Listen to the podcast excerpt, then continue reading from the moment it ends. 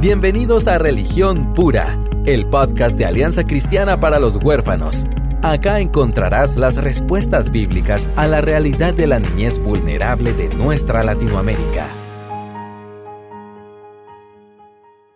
Hola, ¿cómo están? Mi nombre es Aisha de López y no saben la emoción que tengo hoy de estar en Radios Frater grabando con mi gran amiga eh, y, y de verdad una mujer que ha inspirado tanto en mi vida que se llama Jackie Darby. Le quiero dar la bienvenida y ahorita les cuento un poquito más de ella.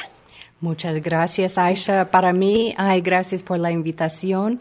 Eh, es un gusto estar aquí con, contigo hoy y compartir la historia que Dios me dio. Amén. Eh, yo les quiero contar un poquito cómo conocí a Jackie. Hace, híjoles, ya más de 20 años, yo tenía una célula de jóvenes en mi casa y eh, Jackie tenía, Jackie y su esposo ya eran misioneros en Guatemala y tenían a su cargo varios jóvenes y venían a la congregación y entonces los ubicaron en nuestra célula, así que yo tuve en mi célula a, unos cuatro muchachos de, de, la, de que, que Jackie y Randall Darby pues acogían.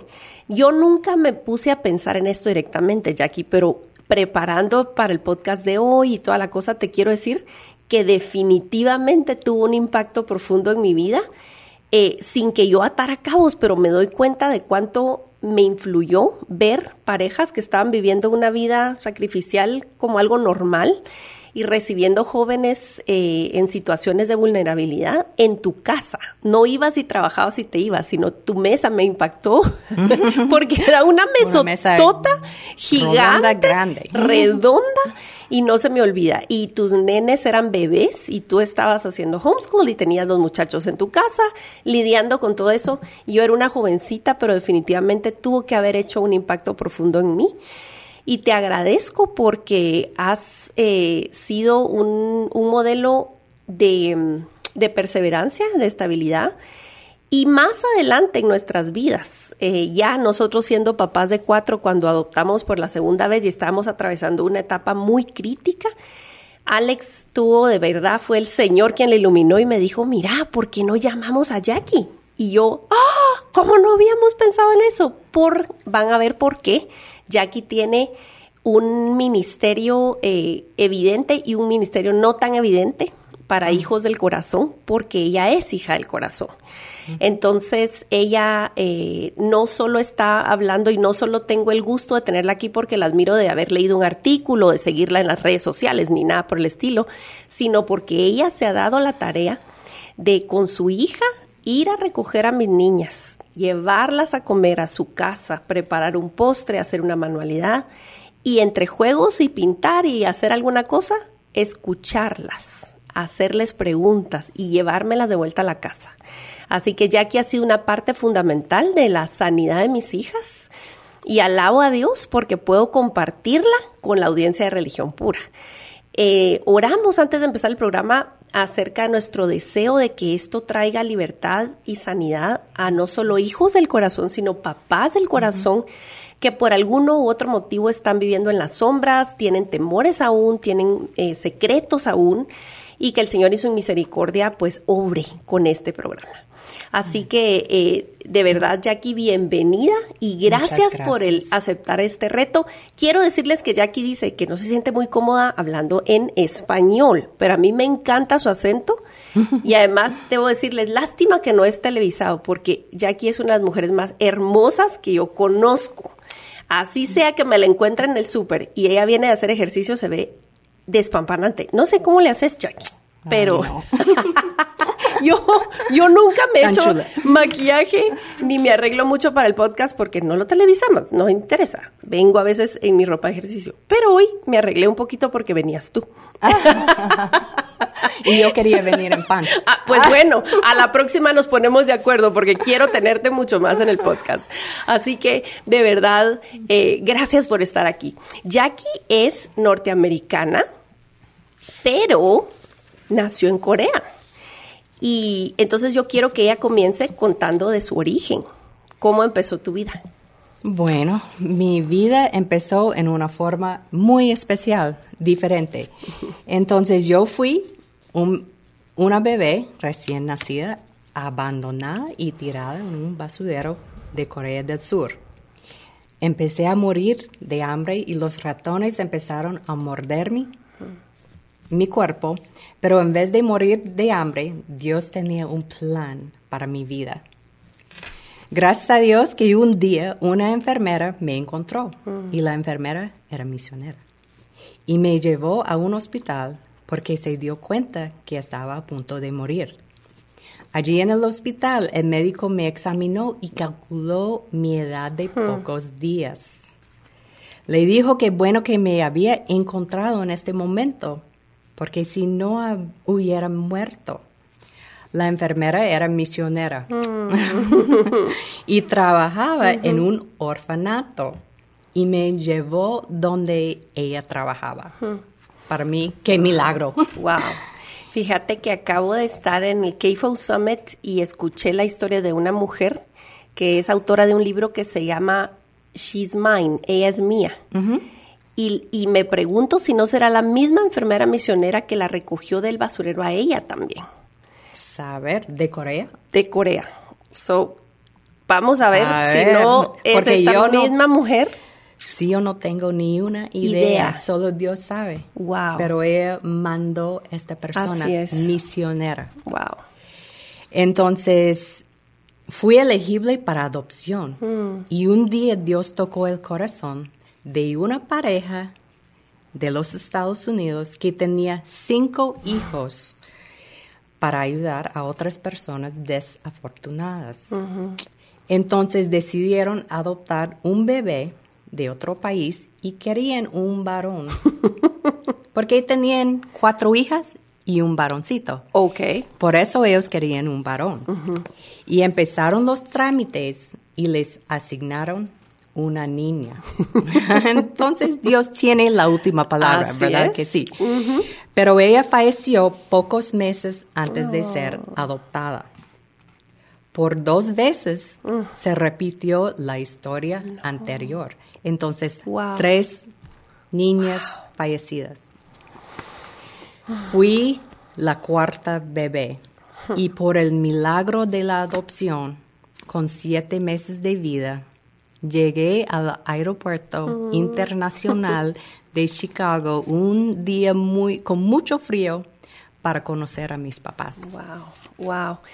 Tenés la fortuna de de poseer el tesoro de tu historia de origen. Muchos de nuestros niños del corazón ignoramos, las familias, eh, las trabajadoras sociales, eh, ellos mismos, acerca de, su origen, sabemos poco, pero ¿cómo es eso que guardaron tu historia? Y, yo sé que tu mamá tuvo siempre el cuidado de contarte tu historia. ¿Cómo supiste o cómo ibas sabiendo tú los detalles de tu historia? Porque no es un origen bonito, no es una historia fácil de contar. Sé que la has contado muchas veces. De hecho, Jackie estuvo con nosotros en la cumbre del 2016 y fue muy impactante escucharla. Em, y lo has dicho y lo has dicho sin lágrimas, pero no quiere decir que es una historia fácil de asimilar ni de aceptar. ¿Cómo fue que fuiste sabiendo tu historia? Pues desde chiquitita supe que fui adoptada me di cuenta que era muy diferente, por supuesto. No, no era gringuita como mis hermanos mayores. Y desde chiquitita mis papás, especialmente mi mamá, me enseñó el álbum con todas las fotos y las cartas de las otras bebés y de mi adopción y me contó la historia, porque ella sí guardó todos los documentos, las cartas. En esta época no había email, ni la compu, ni ella tenía que mandar cartas, puras cartas por correo. Entonces también escuché a mi mamá varias veces contando la historia a mucha gente, porque para ella fue una gran historia. Entonces tu entorno familiar, por lo que me describís, fuiste una bebé muy deseada, con un montón de hermanos grandes, bueno, hermanos porque tenías un varón, O sea, que ese, ese pobre eh, hermano tuyo eh, y mi hijo se entenderían muy bien. Él dice que va a ser experto en mujeres porque tiene tantas en la casa. Eso Sí. dice. Entonces, pero tu entorno familiar, digamos, en la superficie se ve como una familia eh, de convicción, una familia que te amó. ¿Cómo era realmente tu entorno familiar? Bueno, el entorno familiar para mí era un hogar cristiano, con mucho amor de mis papás y de mis, mis hermanos mayores, porque eran mayores. Y mis hermanas mayores empezaron con sus familias. O sea, que se llevaban mucha, mucha edad. Tú fuiste Sí. la segunda tanda, decimos en Guatemala. Exactamente, exactamente. Entonces, eh, había una, pues, como somos, somos seis y mucha edad entre, muchos años entre nosotros. Y éramos ocho hijos en Wow. total, Sí. porque también mis papás Wow. adoptaron dos después de mí. Wow. Y tres de nosotros adoptados con una gran diferencia de, de edad y de los hijos biológicos. Nosotros fuimos a la iglesia cada domingo y mi, mi papá era director de escuela dominical. Y teníamos un tiempo de devocional cada noche después de la cena. Pero la verdad, yo no quiero pintar un cuadro perfecto porque no teníamos o noso- porque teníamos las mismas dificultades y retos como cualquier familia. Yo crecí en una finca, eh, yo recuerdo como chiquita trabajando, ayudando a mi papá y mis papás trabajaron duro para sostener a nuestra familia. No era una pareja rica. Que es la percepción que mucha gente tiene hasta el sol de hoy, fíjate, en, en Guatemala, eh, pues la gente a veces nos escribe eh, en la página de la Alianza Cristiana para los Huérfanos y nos comentan, ¿será que me van a aprobar para adoptar porque yo no tengo muchos medios económicos? Y Ah, al sí. finalmente es un impedimento o no, porque tú estás diciendo que tuvieron ocho hijos tus papás y no era porque eran No, Millonarios. No, exactamente. Ellos, la verdad, confiaron en la provisión del Señor. Y ellos vivieron una vida normal eh, con las cosas que ellos tenían. No querían comprar las cosas para impresionarnos, no, éramos una familia normal. Sencilla. normal, sencilla. Y, y estábamos platicando antes de empezar a grabar y tú me decías que, que para tus papás, porque nosotros en Latinoamérica, pues yo percibo, en general percibimos que Estados Unidos nos lleva a la delantera en cuestión de adopción. No es inusual en Estados Unidos ver familias de, de, de- de muchas razas en la misma mesa. Eh, cuando nosotros aquí estamos empezando a experimentar esa transformación, incluso adentro de la iglesia. Pero, pero tus papás fueron de esos pioneros, de esos primeros que se animaron y dijeron, ok, vamos a traer a una bebé del otro lado del mundo sin saber nada, con la convicción que Dios les dio. ¿Cómo fue para ellos? Porque dentro de ese entorno familiar había también eh, un poco de oposición en el contexto de ustedes. Sí, es cierto, porque yo recuerdo que mi mamá me dijo varias veces que había gente que la criticaba por este deseo de adoptar, porque pues tenían seis hijos o cinco hijos propios. Y mucha gente, ¿y por qué quieren más hijos? ¿Por qué necesitan más hijos? No es que no fue una necesidad, es porque Dios sembró la semilla en su corazón. Entonces, ellos fueron obedientes a la voz del Señor. Y no en la gente juzgando o criticando. Claro, y yo creo que eso es algo que, que vale mucho la pena poner atención, porque, porque oposición vamos a tener, Sí. de la billetera, de los vecinos, de la familia biológica, de lo que, de donde sea. Y al final de cuentas vale la pena, sí, la Biblia dice que en la multitud de consejos está la sabiduría, pero una vez el Señor nos da la convicción, más vale obedecer, porque ahí está el verdadero gozo, aún con oposición. Exactamente. Entonces, gloria a Dios por la gente que, que obedece, verá como tus papás y que transformaron tu vida y, y, y perseveraron, porque fue cuarto intento de adopción. Hubieran podido decir, no, no es voluntad de Dios. Y dijeron eso. Dijeron eso. ¿Y qué, fue, qué, qué crees tú que fue que perseveraron? Dijeron, no, vamos otra vez, cuarta vez. La cuarta vez es porque ellos, eh, mi mamá recibió eh, una llamada de la directora misionera de este orfanato de Corea. Y fue el día cuando el presidente Kennedy se murió. Al mediodía, después de las noticias, Wow. recibió una llamada. Y la señora dijo, mira, tenemos otra bebé. y ella como, ay no, la verdad, después de tres, nosotros decidimos ya no, porque no es la voluntad de Dios. Y ella dijo, ay, pero por favor que ustedes cambien su forma de pensar. Y ellos dijeron, ay, no, gracias, no, gracias. Pero dos semanas después, el Espíritu Santo ob- obró en su corazón y dijeron que sí. Wow. Wow.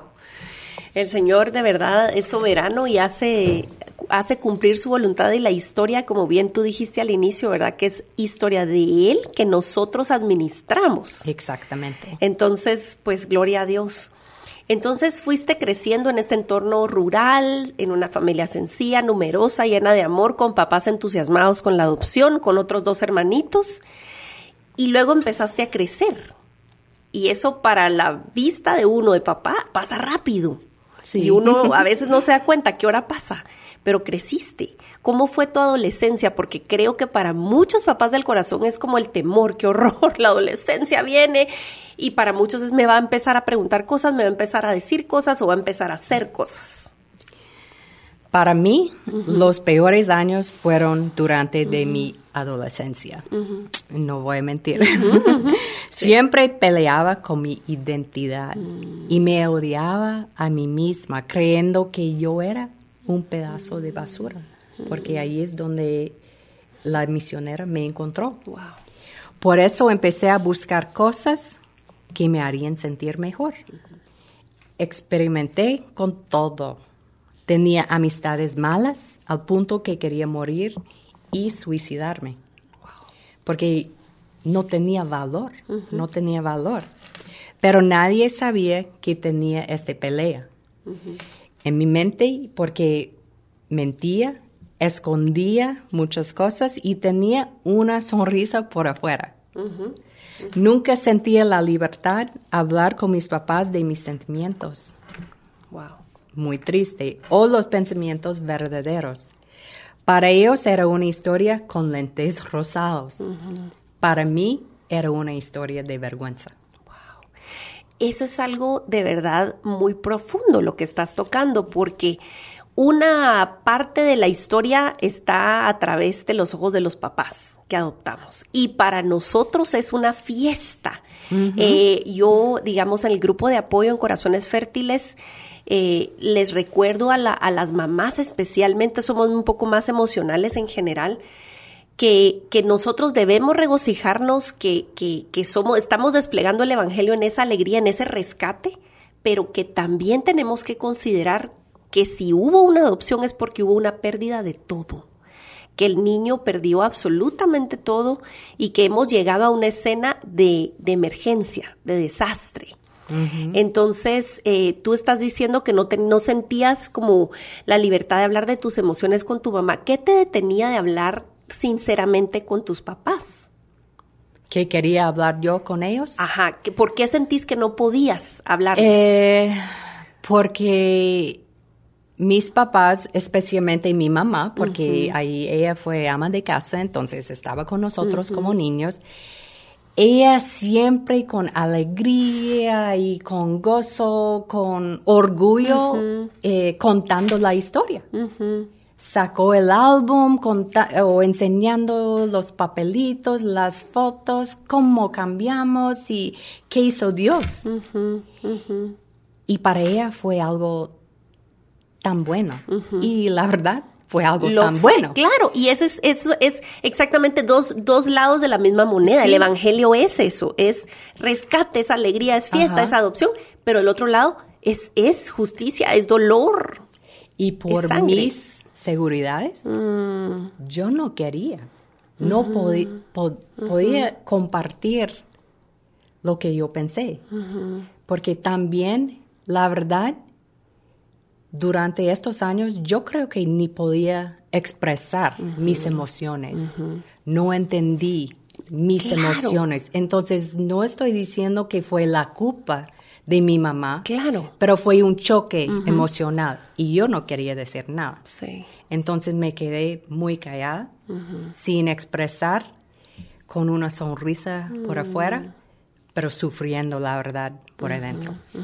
Vamos a tener una segunda parte eh, con Jackie, un segundo programa con Jackie. No se lo van a querer perder porque vamos a ahondar un poquito más acerca de todo lo que pasa dentro de la mente y corazón de un hijo del corazón. Así que no se lo vayan a perder. Pero vamos a, a seguir con todo el tema de, de su testimonio. Y entonces no queremos desalentar a los papás, eh, porque muchas veces pensamos que editando nuestros testimonios vamos a animar a la gente, cuando en realidad, como el apóstol Pablo siempre eh, nos recuerda ahí en, las cartas que escribió, si nos vamos a, a, jactar o nos vamos a presumir, presumamos nuestra debilidad porque es donde él se hace fuerte. Si nosotros nos sentamos aquí con Jackie nada más a contar que ella ahora es misionera, que ahora es mamá y que todo está bien, nos estamos perdiendo de la verdadera gloria, del rescate y el trabajo paciente y amoroso que Dios ha hecho en su vida.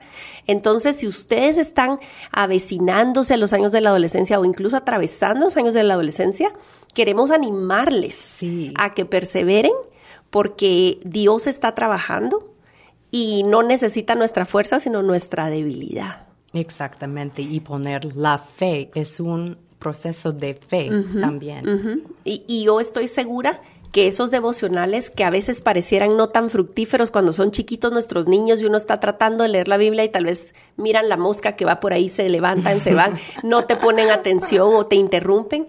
Pareciera que no estás haciendo mucho, pero yo estoy segura que ese esfuerzo de tu papá sentó las bases para que la voz de Jesús fuera real en tu mente. Sembrando por fe la semilla. Así es. Incluso en esos, en esos años duros de adolescencia. Y entonces, ¿cómo llegó? Digamos, entonces podemos decir que tu adolescencia fue típica.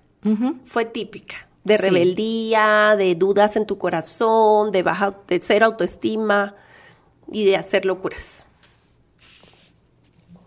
en tu adolescencia fue de verdad. Fue normal como cualquier joven. Como cualquier joven sin el Señor. Porque a pesar de que estás en una familia cristiana, no es garantía que tu convicción, que tus ojos han sido abiertos a, Jesús. Exactamente. Y en esto también quiero alentar a todas las familias, sean biológicas o por adopción yo, yo miraba a una de mis niñas que entró al servicio el domingo conmigo, y yo estaba tan contenta cantándole al Señor y yo diciendo cada palabra con convicción, y yo la miraba a ella ni siquiera llevando el ritmo, con los aplausos así desganados a la par mía, y yo dije, Señor, ¿sabes qué? Yo no voy a, desistir y no voy a, a procurar una que mi hija actúe como yo porque yo tengo mi historia de rescate y yo sé por qué te estoy cantando, ella todavía no y vas a tener tu tiempo con ella, pero ahorita está llegando a imitarme, pero no entiende muchas cosas. Entonces creo que el hecho que tengamos familias cristianas o querramos tener un entorno cristiano no quiere decir que nuestros hijos han realmente conocido a Jesús. Exactamente. Y en el tiempo del Señor, entre ella o él y el Señor, y, pero como papás, siguen sembrando la semilla, porque es la semilla que va a crecer, aunque no podemos ver. Uno no puede ver la semilla debajo de la tierra. Así es. Pero está está creciendo. Así es. Está creciendo. Tenemos la promesa que la palabra de Dios no regresa vacía y que es viva. Exacto. Y tenemos esa promesa. Y el día llegó para ti. Porque por fin, bueno, ¿cómo fue que Jesús llegó a tu vida? Aunque yo crecí en un hogar cristiano, lamentablemente no tenía una relación íntima con Jesús. Estaba en una, en una relación de noviazgos, de noviazgo donde ambos no éramos cristianos. Cuando yo tenía 22 años, decidí cortar la relación con mi novio y vivir con mi hermana mayor y su familia en Florida porque recuerdas, yo crecí en Chicago. Entonces fui asistente de dentista y le dije que iba a trasladar, trasladar a Florida en dos semanas. 27 de abril de 1985 compré un boleto únicamente de ida para ir a Fort Myers, Florida. Allí solita en el avión, con mi cara hacia la ventana, clamé al Señor y le dije, porque yo fui a la iglesia todos los domingos, pero en mi mente yo clamé al Señor y le dije, hasta este momento yo he tomado muchas malas decisiones y perdóname, Señor. Pedí perdón. Si eres real, cambia mi vida y te entrego todo porque quiero un cambio total de mi vida. Este fue mi corazón, de verdad.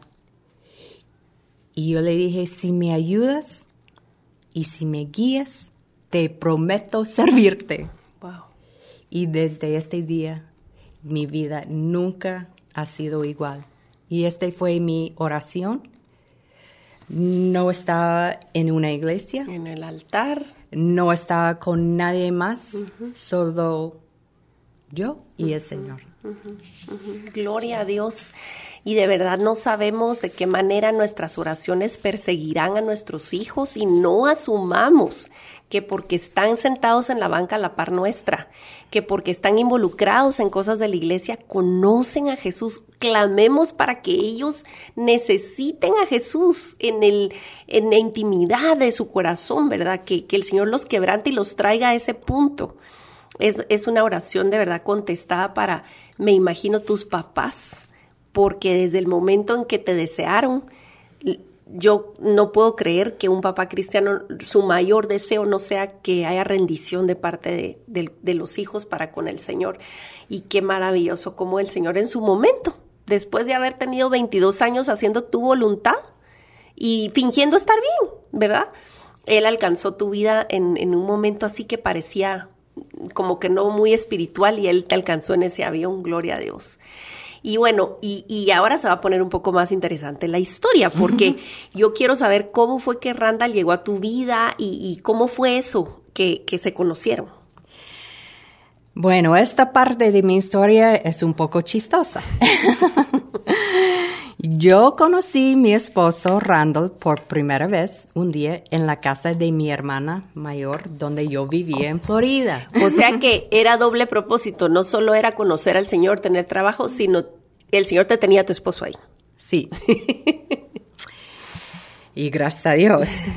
Y Randall era muy amigo de mi sobrino y mi sobrino era el hijo menor de mi hermana mayor. es una historia un poco complicada. Cuando me presentó, mi sobrino le dijo, te presento a mi tía Jackie. Eso haber sido interesante. ¿Cómo así, tía? Y era tu contemporáneo, era de la Exactamente. Y él me miraba como, ¿qué, ¿qué pasó? Porque yo coreana. Exacto. Mi hermana mayor como si fuera mi mamá. Exacto. Y es su tía. Pero ahí es donde yo conocí a él. De verdad. Había una muy buena oportunidad de conversar, contestar preguntas. Pero con su cara como, ¿qué? ¿Qué pasó? Aunque los dos crecieron en familias cristianas, Rando y mi sobrino no eran cristianos y ellos andaban juntos, siempre andaban juntos. Siempre le dijo a mi sobrino que estaba orando por él y por su amigo Randall. Ajá. Con todas las intenciones espirituales de sí, la verdad, yo no, él no me llamó atención para nada. Ajá, no, no es para decir algo malo en contra de él, pero era amigo de mi sobrino. Exacto, exacto. No, yo no estaba buscando un novio ni porque yo acabo de salir de, de Illinois no estaba buscando un novio. Pero cuando Rando entregó su vida a Jesús, nosotros formamos una buena amistad y servíamos juntos en el grupo de jóvenes de la iglesia. Y el resto es la historia. ok, entonces ya en este punto de la, de, la, historia podríamos decir, el Señor te alcanzó, ahora tenés un novio cristiano y colorín colorado, todo feliz y, rosado, ¿verdad?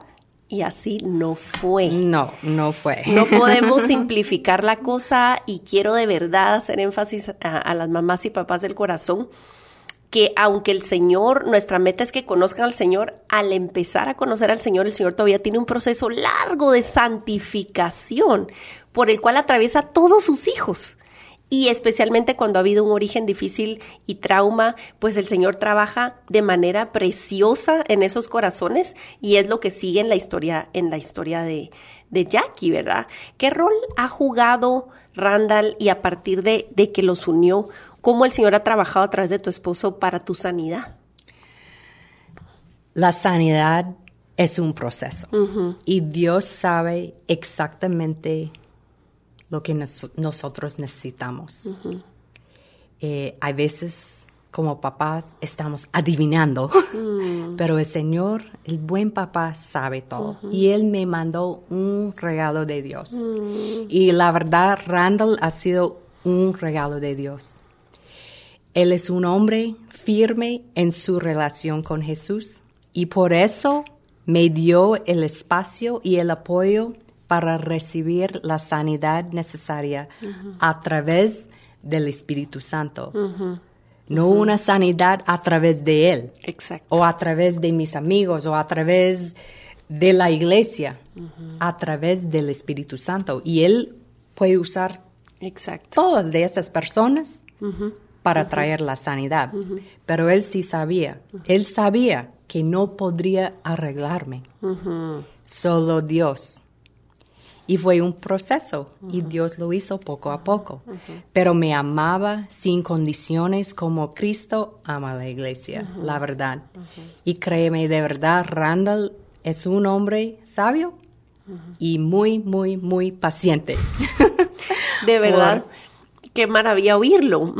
Porque una mujer con muchas inseguridades y como dije yo, el proceso es poco a poco. Yo no llegué una mujer perfecta. Todavía tenía heridas, dolores, pero gracias a Dios por el regalo de mi esposo, un hombre paciente y dejándome en las manos del Señor. Amén. Qué, qué, qué sabio, de verdad, qué, qué hombre tan fuerte se requiere para decir, me voy a hacer a un lado, voy a ser el líder de mi esposa, voy a ser la guía de la casa, voy a ser, eh, ahí sí que el sacerdote de la casa, pero no soy yo la, el que va a transformar a mi esposa, va a ser el Señor. Sí, así es. En ese marco de amor incondicional es donde pasa la transformación. Y es el mismo principio en cualquier relación de amistad, de papás, nosotros no podemos venir y ser papás ni biológicos ni por adopción esperando yo, mi proyecto personal es que este niño sea esto, esto y esto. No, yo voy a amar incondicionalmente, voy a, guiar, a dirigir y voy a dejar que Dios obre, ¿verdad? Y eso es donde tú pudiste descubrir el, eh, parte del amor incondicional, estoy segura, del Señor en tu esposo. Así es.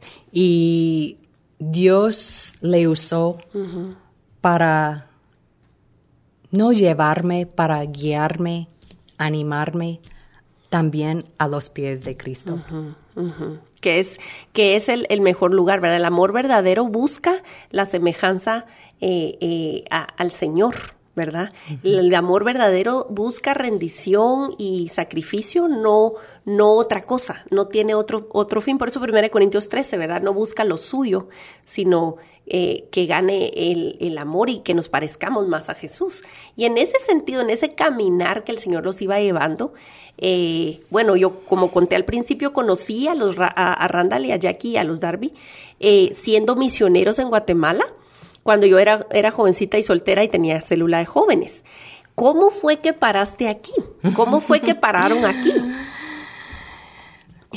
Ay, la mano del Señor.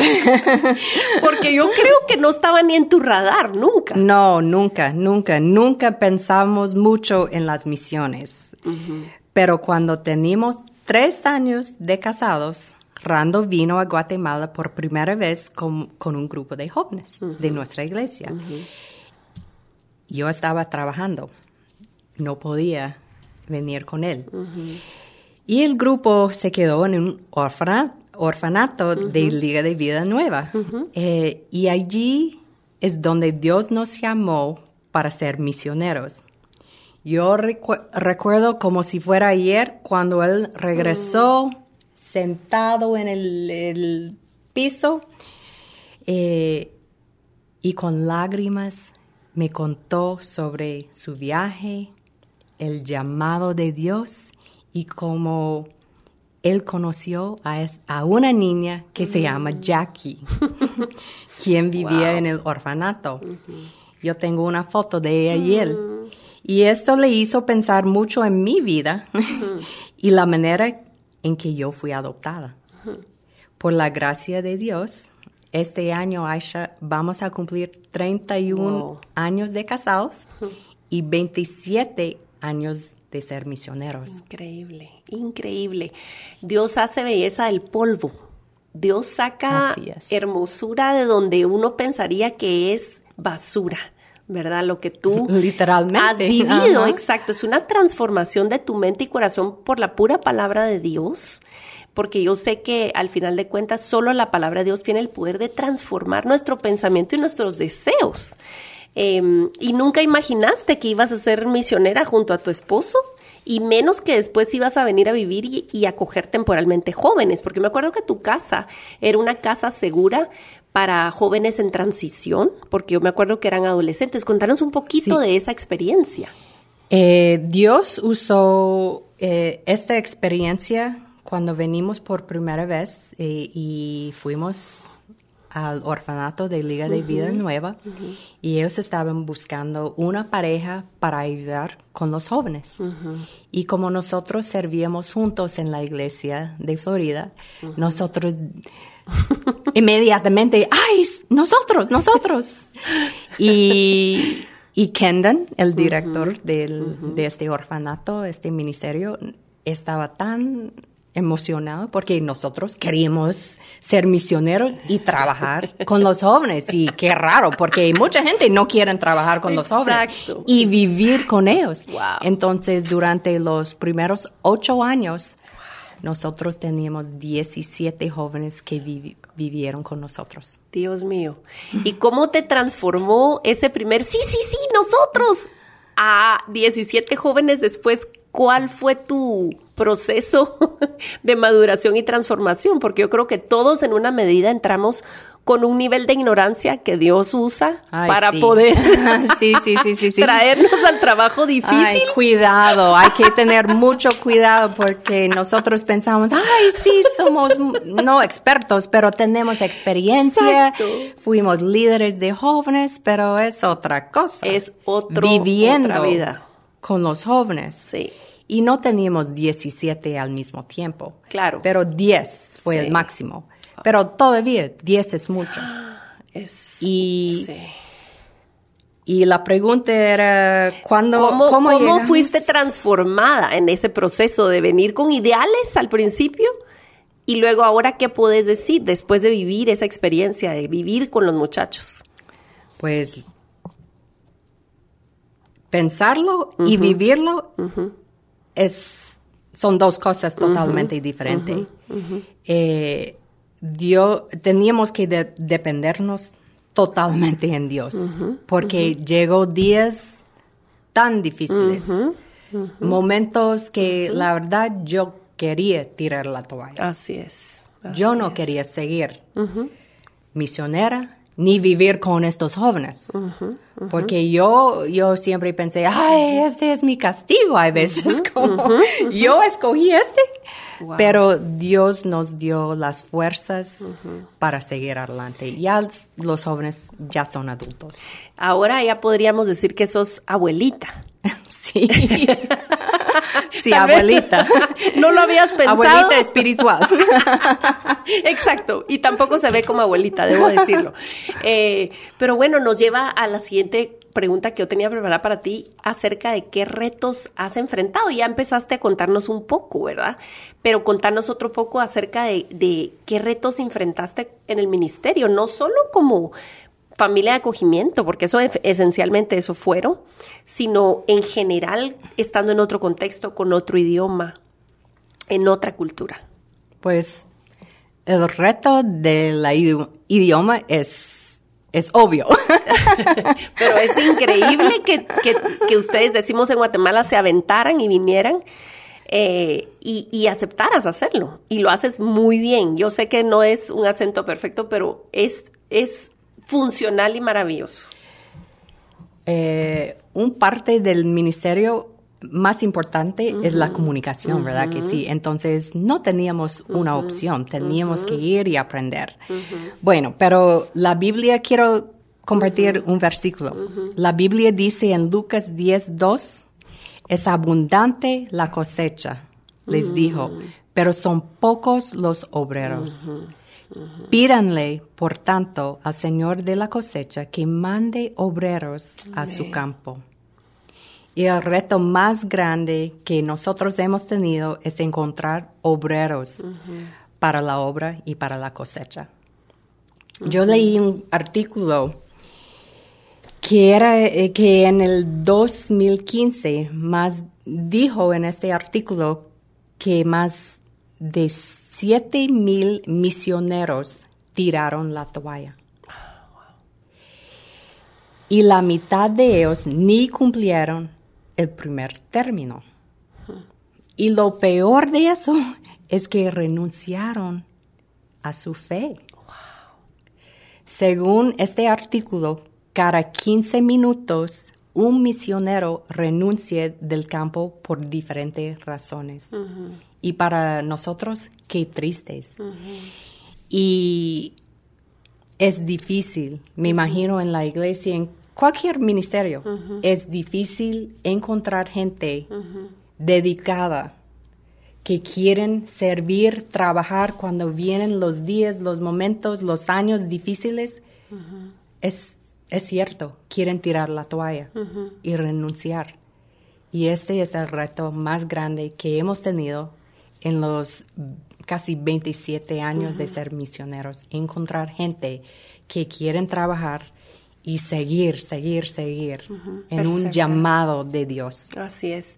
Alguna vez leí que no se necesitan eh, estrellas de rock, se necesitan obreros, manos y pies que quieran hacer el trabajo no visible, no aplaudido, es trabajo sucio, es trabajo cansado, es trabajo poco, poco agradecido en muchas ocasiones, que, que no se puede perseverar sin tener en la mente que el Señor ve, que el Señor ve, que si el Señor llama, el Señor sostiene. Entonces, aquí hay un llamado para la iglesia. Nosotros en el podcast constantemente estamos exhortando a nuestra audiencia eh, porque el Señor es, es, muy claro en sus mandatos. No es una adivinanza, no es algo misterioso. El Señor es muy claro en lo que demanda de su cuerpo. Y así como, como Randall y Jackie vieron, ¿verdad? Muy claramente en la adopción de ella un, un señuelo, ¿verdad? una bandera que decía, miren, esta es la historia de rescate que quiero efectuar para más niños, ¿verdad? Y esta es la manera específica en que ellos han respondido a ese llamado, cómo el Señor está pidiendo de ti, qué está pidiendo de ti, qué está el Señor inquietándote a indagar, a hacer, a orar, y que como lo hemos repetido muchas veces aquí, hay que tener más miedo de no hacer la voluntad de Dios que de hacer la voluntad de Dios. Porque hay mucha ganancia que nos estamos perdiendo de no hacer, de no caminar en fe. Sí, la, eh, Aisha, la Biblia dice, fe sin obras es muerta. Y obras sin fe no sirve tampoco. Entonces tenemos que poner nuestra fe en acción y hacer algo, algo. Y de verdad yo insisto en que Dios no necesita nuestras fortalezas, nuestras, nuestras habilidades, nuestras virtudes, sino todo lo contrario. Nuestras cicatrices muchas veces bueno, no muchas veces, todas las veces nuestras cicatrices son eh, los campos más fértiles donde Dios puede trabajar. Entonces, que no tengamos miedo de nuestra debilidad, rindamos al Señor y Él nos va a ir equipando y nos va a guardar de, nuestro, de nosotros mismos, ¿verdad? Y, Él nos va a equipar. Entonces, ya aquí para ir cerrando, em, es, es, una vida fructífera, es una vida con sufrimiento y con alegría, ¿verdad? Eso es el despliegue de una vida, exacto, una vida que refleja el Evangelio siempre es una cruz, ¿verdad? Es, es adopción y es pérdida, es, es alegría, es gozo y también es tristeza y es, es sangre y es sacrificio. Eh, ¿Qué desearías que fuera tu legado? ¿Qué, desearías que fuera tu legado? De, de, los, de los Darby, cada Navidad recibimos una, un dote maravilloso de unas galletas de chocolate chip, de chispas de chocolate, que de ver, mis hijos las esperan. Son las galletas de Jackie, dicen. Pero yo quiero preguntarte, ¿qué, ¿qué deseas que sea tu legado para este mundo? Yo deseo de mi legado fuera una historia que demuestra el poder y el cuidado de Dios, mi Señor, mm. mi Salvador, mi Sanador y mi buen papá. Cuando la gente, la gente piensa en mí, no quiero que solo piensen en las galletas de Choco Chip, sino en una mujer rescatada mm. y adoptada por la gracia y misericordia de Dios, que no era víctima, no soy víctima. No era perfecta, pero perdonada. Una hija de Dios, quien no tiró la toalla, sino vivía su vida de fe por sus acciones, sin llamar atención por las obras, pero haciendo todo para Dios, para que la gente conozca a su identidad en Cristo Jesús y que toda la gloria sea para Él. Amén. De verdad, eh, cada vez que he llamado a Jackie, no solo, como les repito, no solo para algo visible, sino para trabajo privado, pequeño, eh, secreto, ella dice que sí. Cuando hemos tenido eh, alguna llamada con una joven que está en dificultad, una familia que está atravesando esa adolescencia dura, ella ha dicho, aquí estoy, estoy para servir y soñamos con tener algún tipo de grupo de apoyo para hijos del corazón. Y estén pendientes en la página de ACH porque soñamos con hacer una reunión privada, incluso sin que yo esté, que sea una reunión a puerta cerrada con Jackie y con hijos del corazón en el cual ellos puedan vivir la alegría que mis hijas han tenido de tener acceso a alguien que los comprende mejor, que los comprende profundamente eh, así que si ustedes son hijos del corazón, escríbanos a info.ach.gt o a director.ach.gt. Queremos saber sus historias, queremos saber sus preguntas y si ustedes están dispuestos a reunirse en una reunión privada, eh, íntima, para platicar con Jackie, estamos de verdad con todo el deseo de, de favorecer eso, de ayudarles a que eso pase. Eh, porque sabemos que es un camino largo de sanidad, mas no imposible, porque Dios es maravilloso en proveer todo lo necesario para que su gloria sea desplegada a través de nuestras heridas sanadas. Em, y, quiero también eh, exhortar a que compartan este programa y que animen a quienes necesitan animarse. Quizás ustedes están a punto de tirar la toalla con su hijo del corazón o los hijos del corazón decir yo ya no aguanto acá, no puedo hablar, no me entienden nada y quieren hacer alguna locura.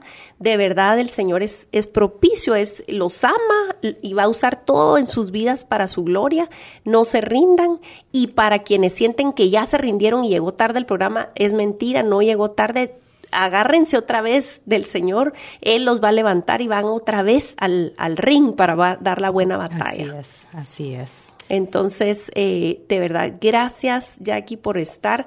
Queremos cerrar con una oración por las familias y quiero pedirle a Jackie que ella pueda orar en esta hora para poder eh, cerrar con esa bendición. Bueno, vamos a orar. Señor Jesús, gracias por esta mañana y este tiempo. Gracias, Padre, por tu amor y tu misericordia que es nueva cada día. Gracias por la cruz y por dar tu vida para que nosotros tengamos una vida en abundancia y vida eterna. Y mil gracias, Señor, porque antes de formamos en el vientre ya nos había elegido y antes de que naciéramos ya nos había apartado. Yo oro en esta mañana por las familias del corazón. Primero para cada miembro de, la, de cada familia te encuentra como su Señor y Salvador y que todos encuentren su verdadera identidad en ti como tu hijo o hija, porque en ti hay plenitud, hay seguridad y sanidad. Cristo Jesús, gracias por los papás valientes que oyeron tu llamado para ser papás del corazón. Gracias porque tú has puesto tu corazón en ellos. Y te pido tu sabiduría, tu discernimiento para cada papá y para cada mamá y que ellos anden juntos en armonía, armonía, con un propósito siempre con la guianza del Espíritu Santo. Ayúdales a mostrarle tu amor a, tu, a su hijo o hija a través de un fuerte abrazo, una palabra de vida o a través de la disciplina. Que nunca haya preferencia entre los hijos biológicos y los hijos del corazón. También, Señor, oro por cada hijo o hija del corazón. Te pido un toque especial para ellos. Haz tu obra en su corazón y en su mente en el nombre de Cristo Jesús, para que Él o ella te pueda dar la gloria un día a través de su historia. Hecho fuera el espíritu de rechazo y el espíritu de abandono. Llénalo, Señor, con el fruto de tu espíritu. Oro también por los hermanos biológicos que haya amor para su hermano o hermana de corazón.